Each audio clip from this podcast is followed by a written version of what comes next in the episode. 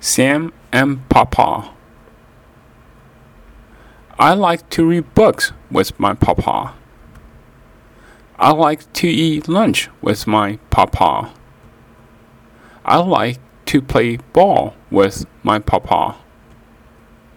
I like to draw pictures with my papa. I like to go shopping with my papa. I like to watch TV with my papa. I like to make cookies with my papa. I love my papa and my papa loves me.